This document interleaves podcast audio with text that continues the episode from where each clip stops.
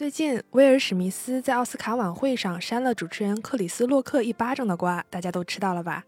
从美国到中国再到日本，社交平台上大家都在讨论这件事儿。而在讨论中啊，我发现东西方对于这件事情的看法真的不同的非常明显。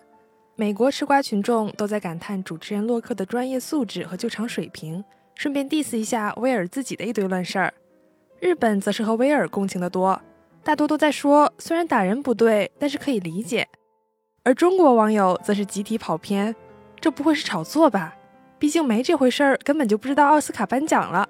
这一巴掌可是扇起了多高的话题度啊！那么咱们今天啊，就从多角度来解读一下各国吃瓜群众对于这场奥斯卡闹剧的看法。嗨，大家好，这里是旅日，我是 Tina。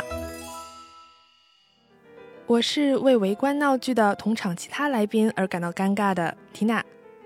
虽然大家应该对整个事件非常熟悉了，但是为了那些只是听说过没有看过原版视频的朋友，咱们还是稍微复述一下整件事啊。其实非常简单，就是奥斯卡颁奖礼请了克里斯洛克，一个单口喜剧演员，也就是咱们国内说的脱口秀演员来做主持人。而由于奥斯卡颁奖的传统，主持人都会 cue 到一些相对大腕的现场来宾。以吐槽调侃的方式热场，博大家一乐。但今年洛克在台上谈到威尔的妻子贾达史密斯的时候，调侃了他的光头，这触到了威尔的逆鳞。威尔冲上台，羞的扇了他一巴掌。这个羞可不是我乱加的哈，是原视频里话筒收声的声音。然后回到座位之后，威尔还大喊了两遍：“别用你的臭嘴提我的妻子。”而在这个新闻下，看日本网友的反应，虽然用拳头抵抗言语暴力是错的。但是为了保护妻子，这好像符合日本人的认知和行事准则。还有人表示，如果一个笑话伤害了对方，或让对方感到不适，那就是一种侮辱或诽谤。针对人的外表、教养和疾病的笑话一点都不好笑。这样站在威尔立场的评论是绝大多数。而同样认为威尔护妻心切可以理解的人，在中国也有不少。不过在中国啊，还有不少人觉得这事儿可能没那么简单。奥斯卡这样级别的颁奖礼会没有彩排吗？真生气的话，彩排的时候干嘛来着？不会在等着这个机会炒作吧？也有人怀疑，明明视频里洛克讲完这个笑话，威尔笑得很开心来着，倒是他老婆翻了个白眼儿。结果下个镜头就突然冲上来了，难道是这期间老婆给使眼色了？由此，网上还有一个猜想，那就是威尔其实已经被老婆折磨到心里出问题了。威尔史密斯和贾达史密斯的婚姻这几年一度名存实亡，贾达甚至在节目中当着威尔的面公开承认出轨自己儿子的好友。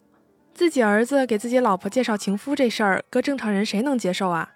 不过节目中威尔史密斯乐呵呵的接受了，还表示两人是开放式关系。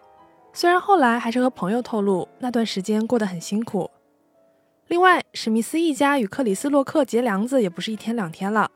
二零一六年，威尔史密斯的电影没有获得奥斯卡提名，妻子贾达就曾公开表示要抵制奥斯卡。当年的奥斯卡颁奖也恰巧是洛克主持，他在开场中吐槽贾达抵制奥斯卡，就跟我说我要抵制雷哈娜的派对一样，根本也没被邀请啊。关于这段吐槽，当年还有记者专门采访过威尔，但他没有发表评论。之后一八年，威尔在推特上发文祝自己的前妻生日快乐。洛克还曾在这条祝福下闲得没事儿评论：“哇，你老婆可真大度。”据说这也一度引起夫妻矛盾。这么看，他确实是很欠儿啊。但是在讨论谴责谁、支持谁之前啊，咱们还是要意识到，不能完全拿咱们东方普遍的道德观念去往西方人身上套，毕竟差别实在太大了。洛克调侃威尔的老婆可以出演 J.I. Jane 的电影，梗埋在这个电影的女主是个光头。欧美的单口喜剧看多了，就会发现这其实是属于偏善意的调侃了。因为这个电影的女主角形象正面，又美又飒。而且如果在美国的文化里，这个玩笑是不适当的，台下肯定是一片尴尬的寂静，而不是都在哈哈哈。当时威尔史密斯自己也在哈哈的笑，是看到老婆脸色才上去的。所以推特上大多数人也是认为他小题大做了。还有人说他打了人，竟然还能坐那领奖。感觉欧美啊，尤其是美国文化中推崇的，向来不是那种正直、诚实、刚正不阿的好人，情商高、幽默、能开得起玩笑的人才受欢迎。看美剧的小伙伴可能和我有一样的不解：影视作品中，美国高中生女生中最受欢迎的，永远是那个有点表表的、成绩不太好，但每天花枝招展，面对其他人很强势，甚至有时候会有点霸凌倾向。但是架不住人家就是受欢迎。而那种长相乖巧清秀、做事认真、说什么话都当真的人，反而会被认为是书呆子。而这样的风气在娱乐圈这种地方就更加严重了。所以奥斯卡的颁奖晚会才会请喜剧演员来主持，还有调侃嘉宾的传统。这可能也是为什么欧美舆论几乎一股脑的嫌弃威尔，称赞洛克主持功底的原因吧。不过话说回来啊，这都是娱乐界的讨论啦。咱们现实生活中还是做一个说话注意分寸、冷静克制、遵纪守法的人才会受欢迎哦。好的，感谢大家收听《旅日东京日记》，我是缇娜。